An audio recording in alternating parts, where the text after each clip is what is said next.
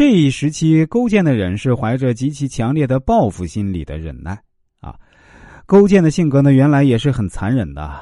仅从一件事呢就可以说明：当他刚刚继承王位时呢，吴王阖闾带兵来伐，兵临城下，他命人组成一支敢死队，每个人啊都赤裸上身，手提利刃来到阵前，面对吴兵，切开胸腹，把肠胃等物啊都取出来。勾践用这种办法吸引吴兵的注意力。然后趁机杀出，从而取胜，这充分暴露了勾践残暴的性格，以及他后来称霸成功后呢，杀功臣无一不是残暴阴险的表露。自古以来，哪个君王不好色？哪个君王不喜欢安逸舒适的生活呢？勾践也不例外。但他在回国后啊，想到在吴国受到的屈辱，就想报仇。但现在还不是时候，他必须忍耐，努力治理国家。等到兵精粮足的时候，就一举伐吴。于是，他取来苦胆放在座位旁，或坐或卧呢，都要仰视苦胆。每顿饭前呢，要尝一尝这个苦胆。他为了激励自己复仇的心愿，经常问自己：“勾践，你忘了会稽山的耻辱了吗？”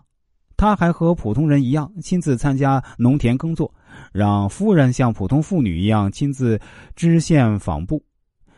用粗劣的饭食，穿普通的衣服，尊重贤才，虚心待人，救贫吊丧，与老百姓同甘共苦。另外，勾践之所以能坚忍不屈，还得力于两个人的帮助，一个是范蠡，一个是文仲。其实啊，勾践的一系列计划都是二人的功劳，他俩对勾践可谓是忠心耿耿。向吴国借贷粮食，搞得吴国国库空虚；向吴国进献美女，使吴王纵情声色。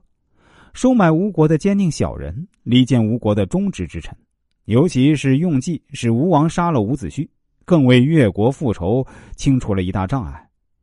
这些复国大计虽然出于文仲、范蠡，但勾践在其中起了决定性作用。由此可见，勾践不但能忍，还善于用计。他性格能忍之中，还有阴险的成分在里面。正如勾践所愿，最终呢？一战便把吴军杀得大败，这次卑躬屈膝的不再是越王勾践了，而是吴王夫差。夫差也像当年勾践向自己称臣为奴一样，打算投降勾践。勾践很可怜夫差，想答应夫差的请求，但被范蠡劝住了。最终是吴国灭亡，吴王夫差自杀。当时中原的几大诸侯国都处于低潮，不少小国投降了勾践。于是，勾践俨然成了最后一代的春秋霸主。